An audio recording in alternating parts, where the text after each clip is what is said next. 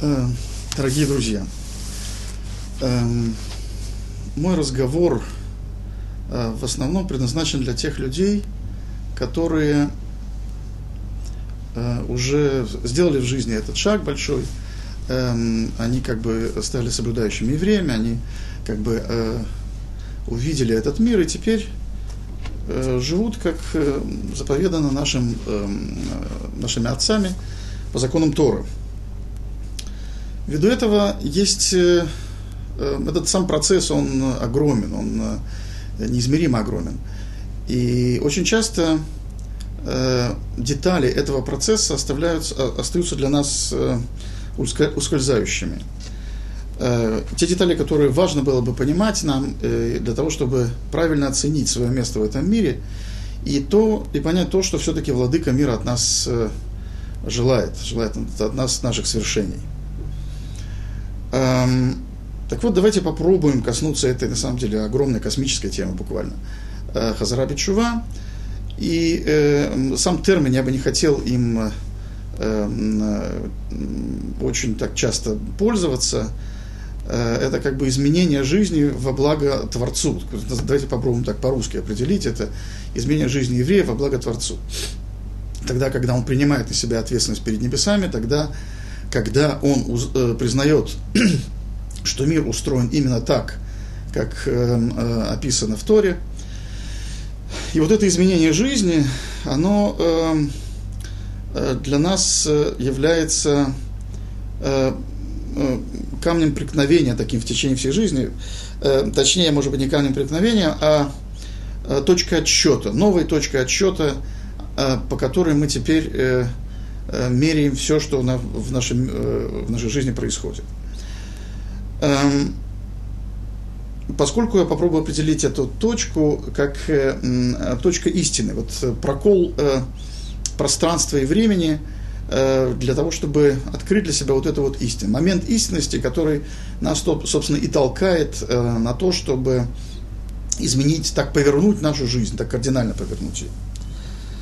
Эм, в этом смысле Давайте разделим наш разговор на несколько тем. Первое, давайте попробуем э, понять, э, что же все-таки с нами произошло в тот момент, когда мы э, приняли это важное решение.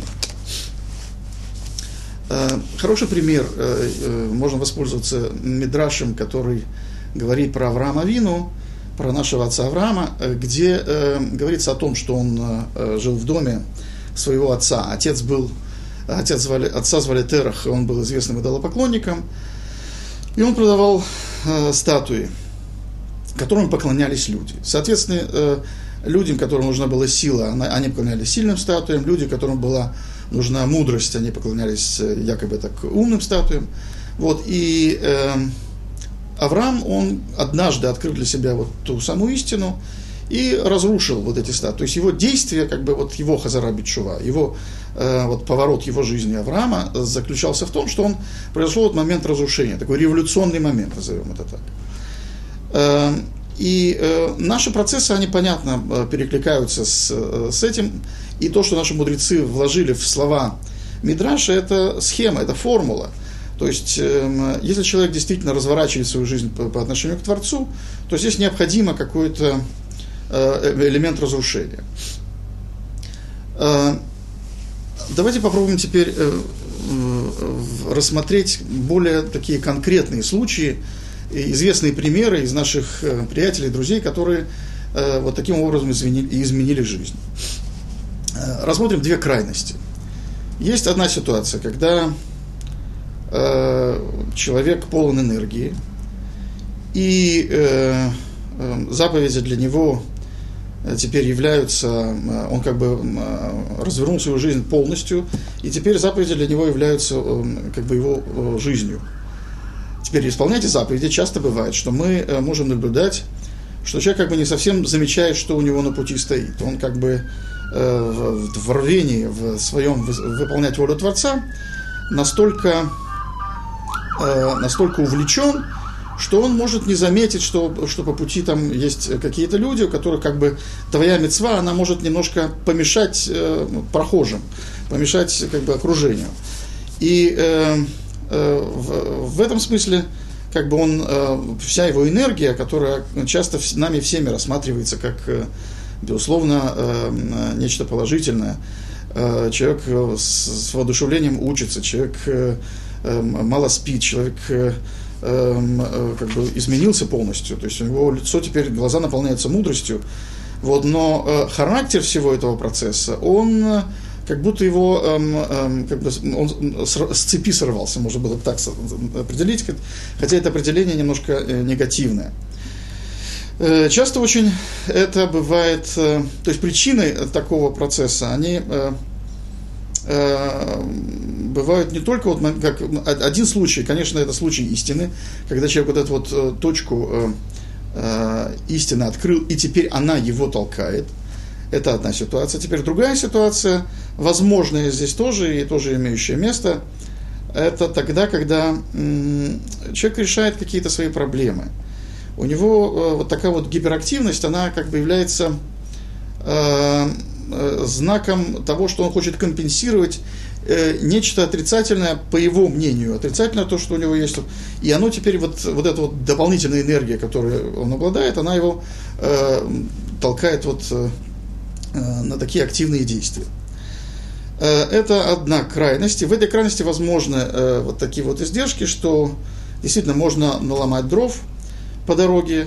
Понятно, что известная фраза, что эм, из той ситуации, когда наши мудрецы определили так, что в случае это, если это начинается не во благо Всевышнего, то в конце концов э, жизнь или как бы ситуация выровняет его, и он в конце концов как бы стабилизируется его состояние. Вот, но на этот момент э, необходимо как бы внимание к этому человеку. И э, даже бывает часто, что э, рабаним не всегда, наши мудрецы, ну, как бы раввины не всегда могут э, правильно определить. То есть это всех явление такого человека, оно э, очень всех радует. И в то время, когда необходимо ему подсказать, что вообще-то необходимо еще работать над качествами, а вот это вот надо внимательно следить за, за тем, что тебя окружает, такие советы, они очень полезны в это время, часто э, бывает, что человек их не получает. То вот это, этот вариант одной крайности. Теперь другая крайность, это, назовем ее мимикрия. То есть э, ситуация, э, э, речь идет об э, э, обществе, в котором живет человек. Э, или еще иначе, первый вариант, который мы рассмотрели, это индивидуалист. Второй вариант – это общественник, можно было бы так сказать, назвать.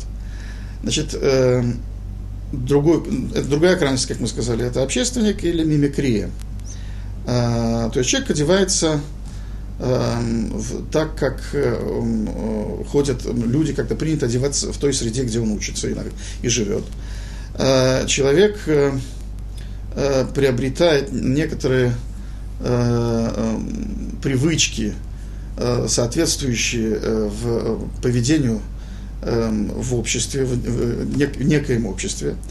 Вот, а в этом обществе есть много всего. Есть типичная походка праведного человека, есть как бы правильное сидение за стендером, которое сообщает всем окружающим, что ты из своих – э, вот некая вот такая мимикрия. И есть целая куча всяких, э, большой очень арсенал всяких э, э, э, таких ужимок и э, правильных э, восклицаний вовремя сказанных, э, которые как бы э, в, э, в, через которые общество этого человека принимает.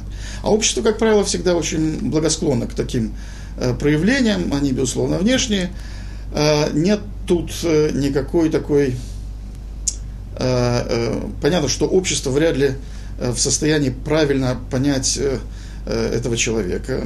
Другое дело отдельно взятые люди, которые внимательны, которые действительно могут что-то почувствовать, увидеть в этом человеке, то есть правильно протянуть ему вовремя руку. А человек на, нацелен на вот такого рода мимикрию, и таким образом он, когда он ведет себя и выглядит подобно всем, остальных, всем остальным, то э, тем самым он спасает некий свой э, внутренний мир, вот у него есть задача спасти его, чтобы его там не трогали. А что в этом внутреннем мире, опять же, может быть э, э, две противоположности. С одной стороны, может быть искренне верующий человек, с другой стороны, может быть просто вот человек как бы так обстоятельства сложились, что он попал в пределы Торы, он не успел еще опомниться, а вот он уже в, как бы находится в среде соблюдающих эм, евреев, и как бы сделал он не сделал он как бы понял он по-настоящему во имя чего это все происходит или нет, это может быть вопрос. То есть во всех этих процессах есть, э, э, есть много сторон на самом деле. Но мы взяли две крайности.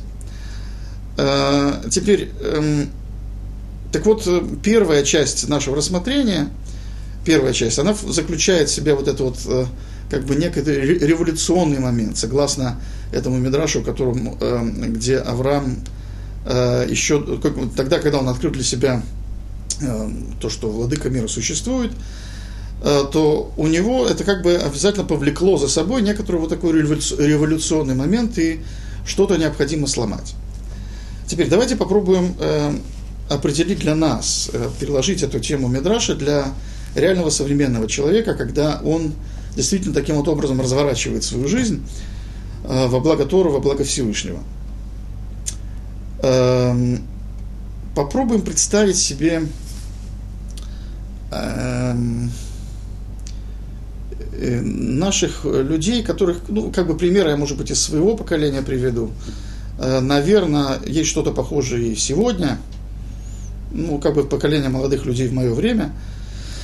Э, бывали случаи очень глубоких заблуждений наших людей, когда они как бы были далеки от Торы, и когда их доводило до различного рода условных идолопоклонств, скажем, таких известных так, так, э, как бы, э, ну, идол, идолопоклонство, имею в виду там существующих сегодня религий или э, философии, идей каких-то в мире, когда их, э, как вот евреев очень часто увлекало это все, их в свое время до э, известных уровней, когда наконец-то они там, то есть Владыка мира так их доводил до определенного тупика, и они начинали чувствовать э, вот такой вот кризис, то есть э, они начинают чувствовать ложь, они начинают чувствовать тупик, и это как бы вот это вот э, первые э, такие вот позывы на э, обращение к Творцу, так как э, Владыка мира это все нам заповедал,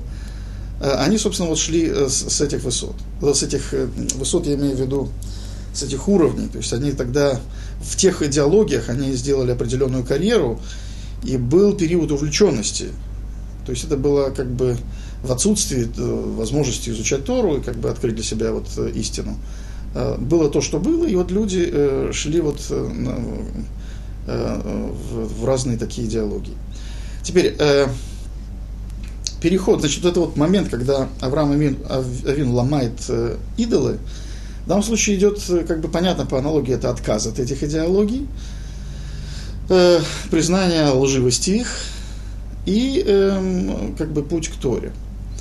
Теперь более, может быть, распространенная ситуация, эм, как мне кажется, и на сегодня она более естественна, это эм, не тогда, когда люди уходили в какие-то э, вот эти вот известные э, мировоззрения, а э, просто человек живет так, как придется, э, такой листочек по ветру, э, сегодня одно, завтра другое, вот, иногда оно что-то выстраивается, какая-то вот цепочка событий, оно выстраивается в какую-то последовательность.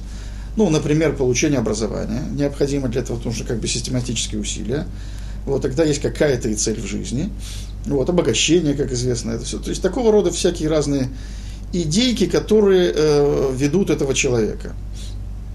И тогда э, разнообразие, то есть и, даже не столько разнообразие, а фрагментарность этих идей – это его удел. Ни одна из этих идей не является по-настоящему его обязывающей. Э, э, есть просто большое поле случайных э, каких-то эм, движений этого человека. Опять, случайных для него. На самом деле тут и даже по поводу этого, этой жизни, до того, как мы открыли себя Тору, он на самом деле не случайный, мы про это поговорим попозже немного но для него в тот момент это как бы э, соединение каких-то фрагментов.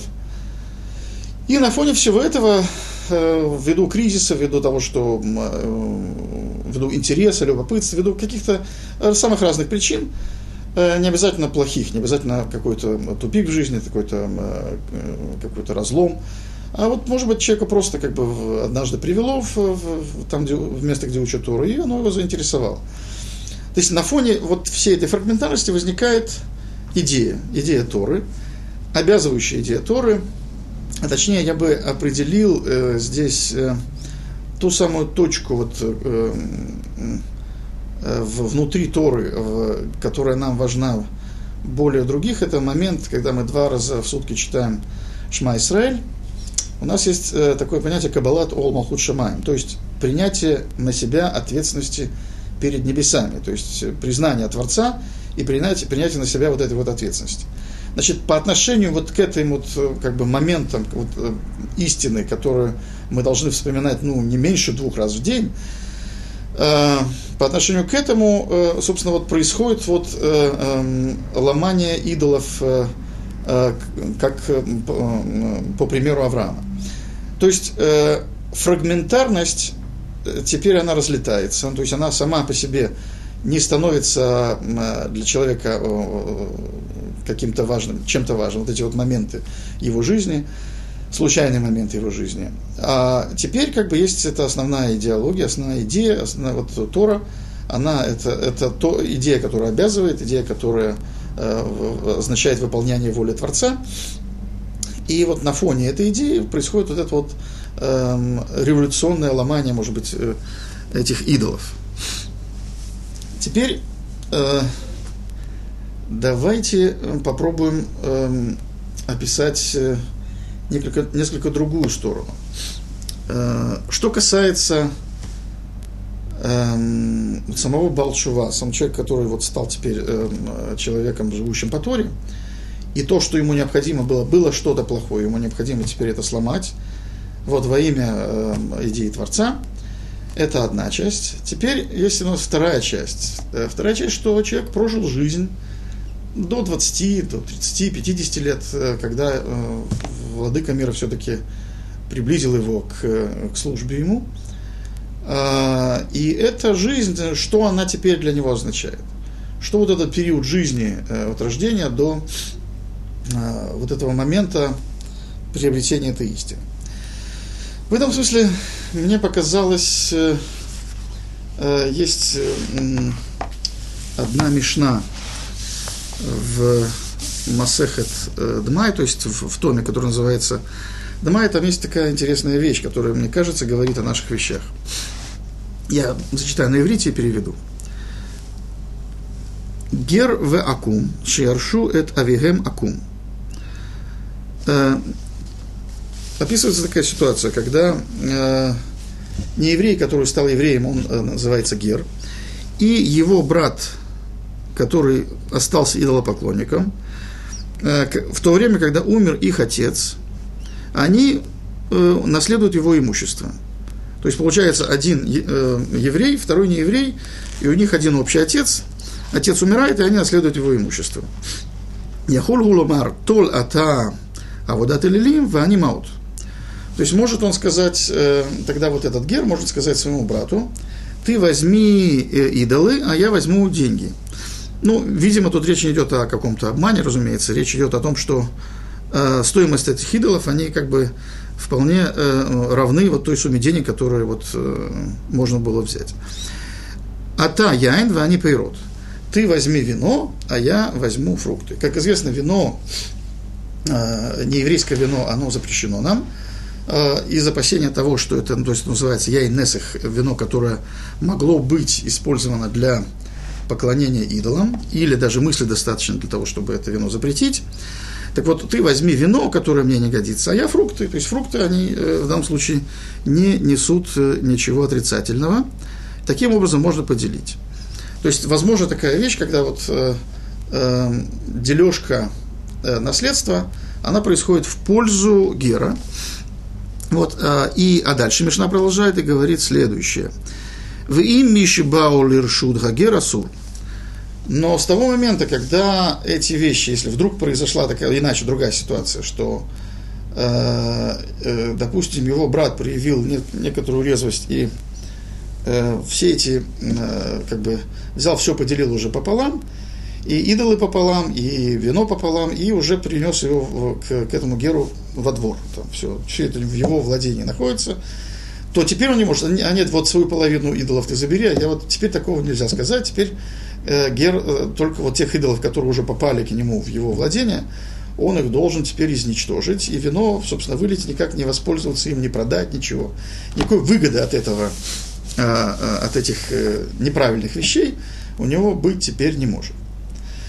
Но первая ситуация, которая мне сейчас кажется вот нам э, более интересная, ну, по, по поводу нашего рассмотрения, значит, она заключается в том, что вот жила-была такая нееврейская семья. Вдруг одному там ребенку пришло в голову а, такая странная мысль, давай-ка я стану евреем. Вот. Наверняка такие примеры, если там даже долго оглядываться не нужно по сторонам, можно такое найти. Ну вот и там отец где-нибудь, э, бизнес где-нибудь в Оренбурге.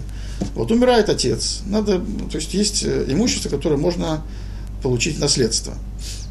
Ну и тут, когда получают наследство, можно сделать так, можно получить выгоду от того, что э, получается косвенная выгода от идолов и косвенная выгода от, выгода от э, вина, которая явно не может иметь у нас никакого применения.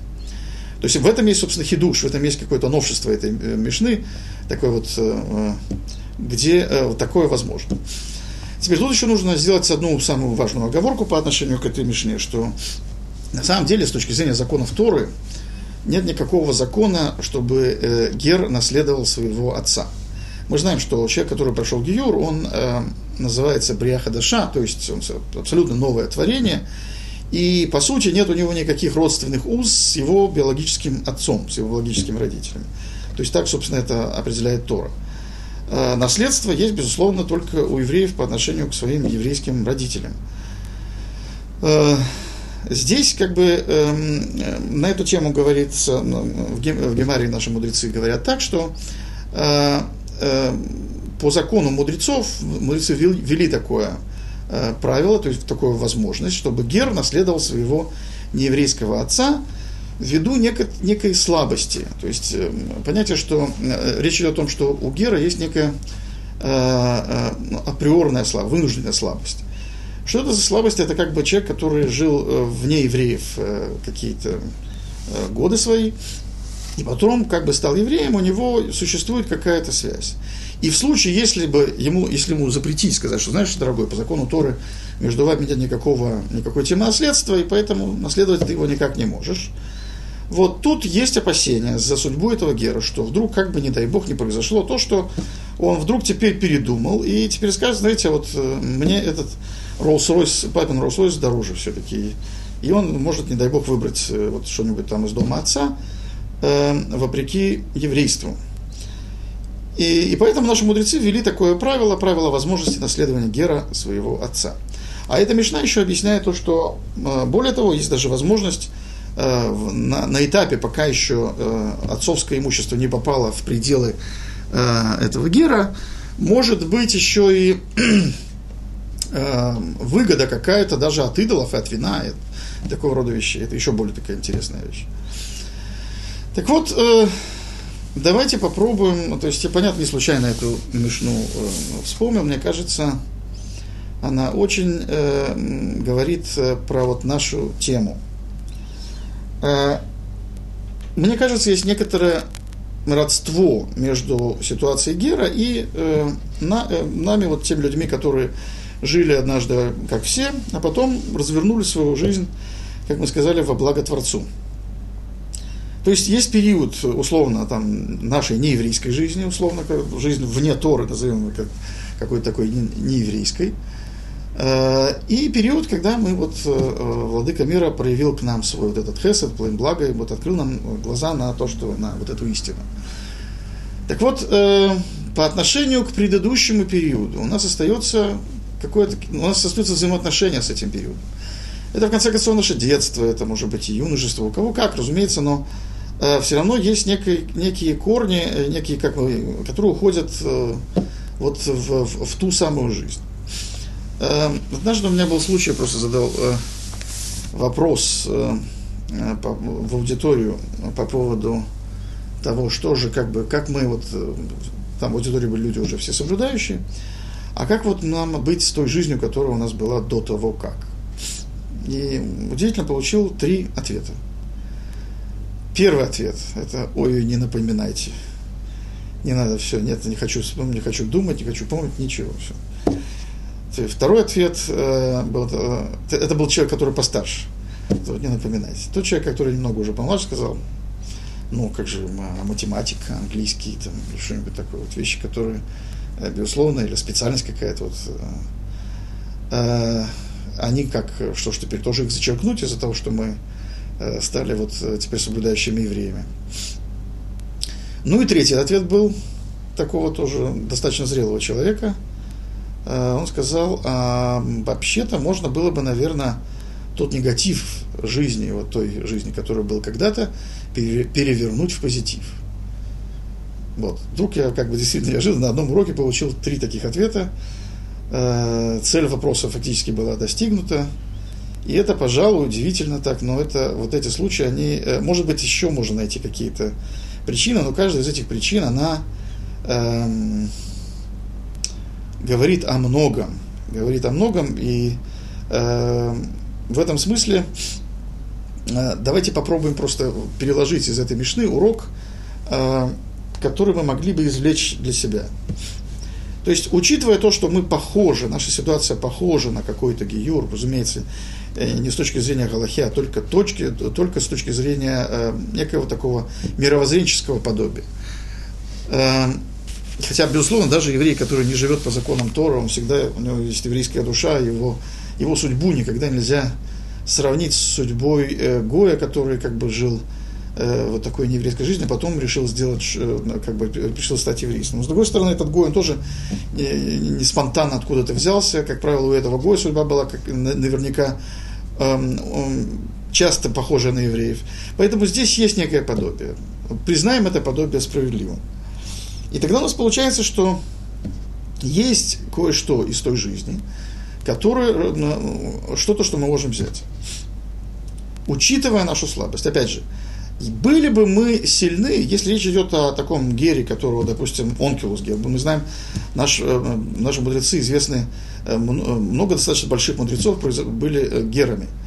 Вот, так они были такие талмидехами, такие мудрецы Торы, которые потом стали вообще учителями всего еврейского народа.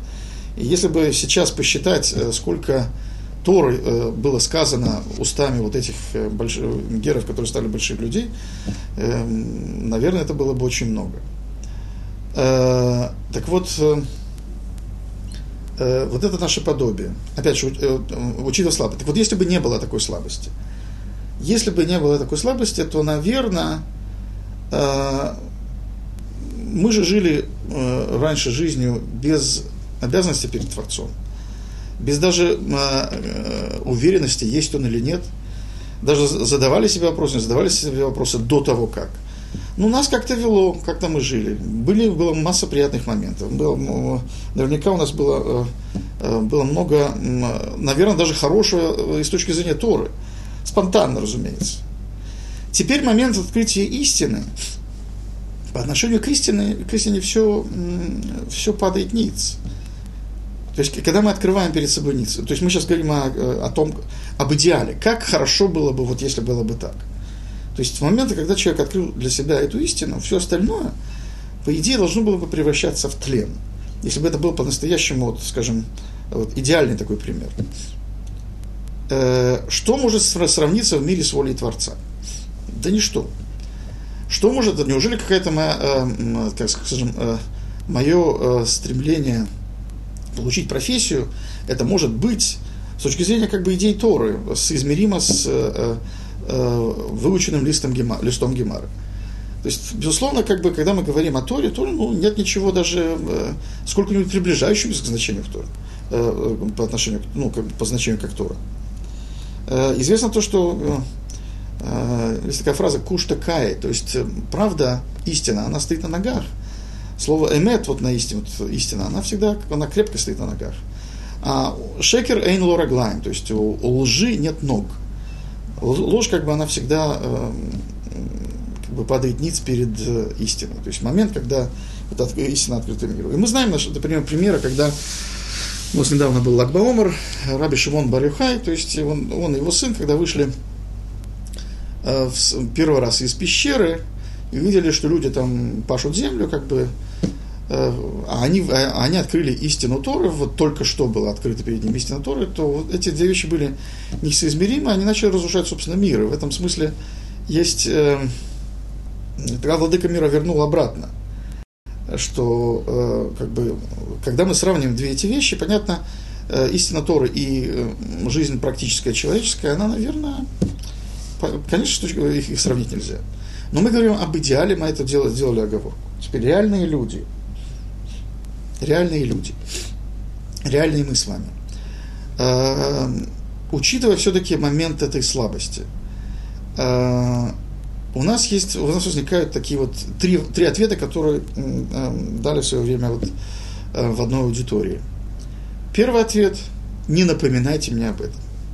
Первый не напоминайте мне об этом. Все, все что было в прошлой жизни, это э, со знаком минус. Понятно, что это случай, когда человек от чего-то бежит. Человек бежит, спасается, что-то там было такое для него. То есть что-то нарисовалось в его глазах – Э, настолько э, драматическим и трагическим, и настолько резко отрицательных и настолько мучающих его воспоминаний, что от этого можно только куда-то убежать. То есть э, э, речь идет о том, что э, из всей жизни, понятно, что наверняка в той жизни что-то было и хорошее.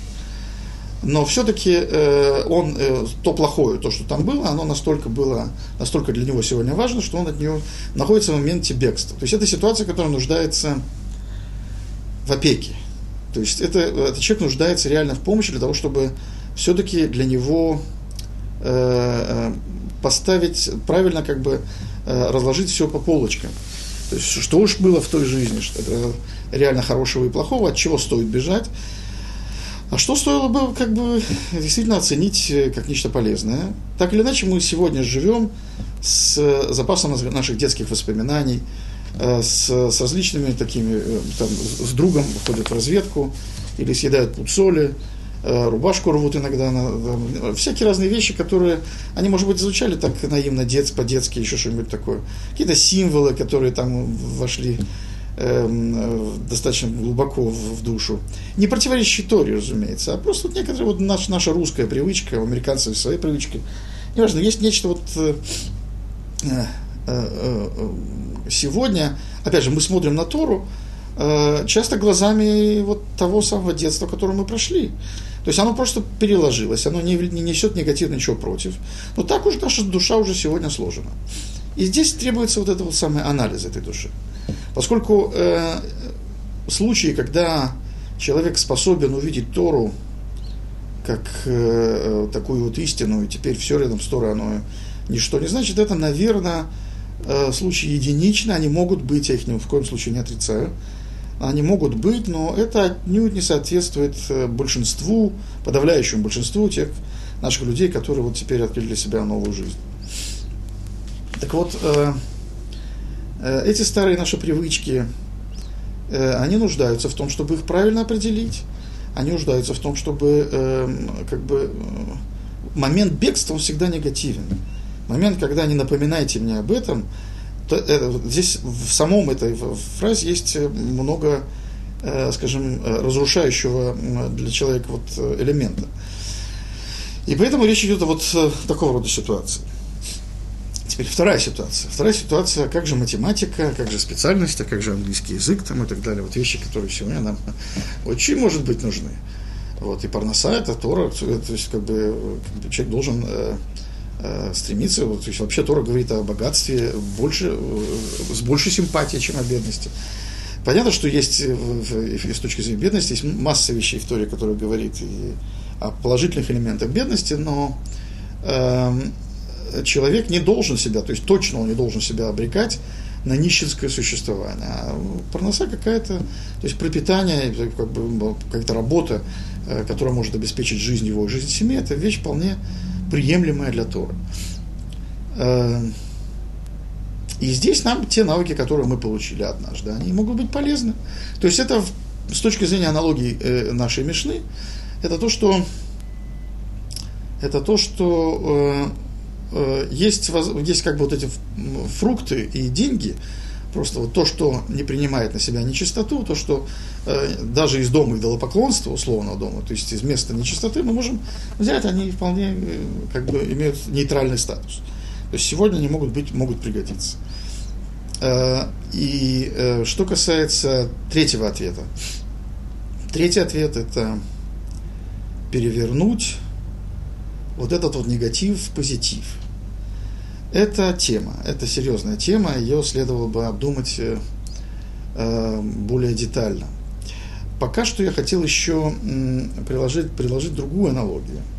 Есть еще одна аналогия, она может быть, э, наверное, более знакома.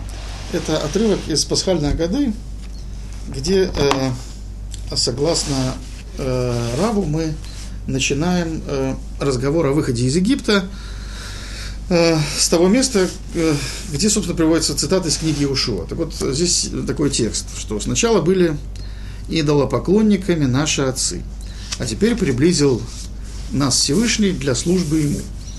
Как сказано в книге Ушуа, э, сказал Иошуа всему народу. Так сказал Всевышний, Бог Израиля, с другой стороны реки жили наши отцы всегда. Терах, отец Авраама, отец Нахора, и служили другим идолам. И тогда я взял вашего отца Авраама с другой стороны реки и провел его во всей, по всей земле Канаан, и увеличил его потомство, и дал ему Ицхака, и так далее. Значит, э, понятно, что, э, то есть, с одной стороны, известно, что э, пасхальное изложение рассказа о выходе из Египта, он Э, есть правило, он должен начинаться с плохого и заканчиваться хорошим. Э, так вот, э, то плохое, о котором говорит в данном случае вот Рав, он говорит, что ну, необходимо вспоминать вот этой вот фразы Иешуа о выходе из Египта, где э, э, речь идет о том, что наши отцы были идолопоклонниками. И здесь необходима ясность. Наши отцы в данном случае мы знаем, что э, есть, то есть в истории написано, что и наводила шлуша, то есть э, отцов у нас есть только три. Это Авраам, Ицхак и Яков. И никто другой не может быть назван отцом. Даже Йосефа, э, цадыка, мы не можем назвать отцом. Э, то есть Авраам, Ицхак и Яков и только лишь. Здесь мы вдруг видим, что наши отцы жили с другой стороны реки, и даже говорится Терах. Отец Авраама, отец Нахора. Терах, отец еврейского народа, как, с какой стороны, почему вдруг имя Терах здесь вообще появилось? Как можно смотреть вообще Тераха? Ну, понятно, что он был биологическим отцом Авраама. Это известно. Разумеется, биологическим, может, даже отцом он был. Да? Я бы не хотел даже умолять его как бы, э, значение, но э, он никак не может быть назван эм, отцом еврейского народа. И этот вопрос задают наши комментаторы. Вот понятно, что что касается, э, тут не может быть противоречия с, с тем, что Авраам, Исхак и Яков, они только наши отцы, а речь идет о том, что когда здесь вот э, Иошуа хочет сказать, откуда происходят наши отцы, то есть речь тоже идет о том, что начинаем от плохого и переходим к хорошему. То есть плохое, это нужно необходимо показать, что Авраам, он не просто взялся откуда-то, Авраам, он из дома Тераха. Авраам он взялся из дома Тераха. И мы знаем еще, э, с другой стороны, что это как бы еще немножко разговора с точки зрения Тора о том, как э, о том, как э, э, э, еще обоснование в плане того, что мы можем использовать и должны, наверное, использовать предыдущую жизнь, но очень правильно ее оценить сегодня. Так вот, указание здесь о том, что вот Терах, Авраам вышел из дома Тераха, то есть из дома идолопоклонства, оно еще и потому, что мы знаем, что есть другое, как бы, мы знаем, что у Авраама родился, кроме Ицхака, родился еще Ишмаэль. А мы знаем, что у Ицхака, кроме Якова, родился Исав. И наши мудрецы, например, Барбанель, он называет это, а, как бы вот Ишмаэля и, соответственно, Исава, он называет псолот. То есть было полезное потомство у Авраама, это Ицхак. И, скажем, некое, какой, скажем, э, некий результат нечистоты, как его называют тоже наши мудрецы, некая нечистота, которую Авраам все-таки, даже Авраам Авину, вот этот наш протец Авраам, он унаследовал из дома отца. Не то, что унаследовал, она была, то есть оно было причиной того, что возник э, Ишмаэль. Э, и, соответственно, у Ицхака, то есть Ицхак еще не был до конца очищен, у него возникает, с одной стороны, у него рождается Яков, но с другой стороны, у него рождается Исав. То есть Исав, который тоже Абарбанель называет псол, это как бы нечистоты. Буквально псол в переводе на русский язык означает это нечистоты. То есть как бы отходы, э, шлаки от, от еврейского народа, которые, которые происходят от, от э, наших праотцов. То есть речь о том, что э, при всем при том, что Всевышний добавил букву в имя Авраама и в имя Сары, и так, то есть изменил полностью их судьбу, несмотря на это, все равно как вот эта нечистота э, дома идолопоклонства, она как-то сохранилась и э, заявила о себе в тот самый момент, когда у Авраама родился Ишмаэль, а у Ицхака родился Исав. То есть есть вот эти вот э, элементы, вот как бы есть эти издержки, назовем издержки производства еврейского народа. И только у Якова рождается только еврей. Яков это уже как бы третий, э, как бы, Барбален, как еще говорит на языке фильтров, то есть фильтр э, в создании еврейского народа. Так вот, у Якова рождается только теперь еврей, это последний как бы этап очистки еврейского народа от нечистоты дома Тераха. То есть дома Тераха, откуда он был. И поэтому именно Тераха, оно здесь возникает. Вот, вот есть некий корень этот корень, он понятно, что он, э, ничего хорошего от жизни без Всевышнего, без Торы жить, быть не может. Понятно, что эта жизнь как-то, э, она несет в себе некий негатив. Та жизнь, ту жизнь, которую мы прожили до того, как э, обратить свои взоры, взоры к, к, к владыке мира, она э, что-то разрушила нас, что-то, как, есть, есть издержки, есть много то, от чего надо было бы освободиться нам. Но тут нужно подойти трезво и рассудить, что нам э, годится, оттуда взять, что не годится. Есть то, от чего действительно стоит уйти, от чего как бы от, отвернуться. А есть вещи, которые как бы мы являемся естественными наследниками этих вещей, и они напрямую не противоречат Торе. И нам необходимо теперь с ними жить. Так вот, э, ответ э, на вопрос, э, как можно перевернуть вот тот опыт негативный, если вот попробовать, то у нас было со знаком условный негативный опыт со знаком минус, а теперь его можно было бы перевернуть со знаком плюс. Э, я думаю, мы на эту тему поговорим э, уже в другой раз. Спасибо.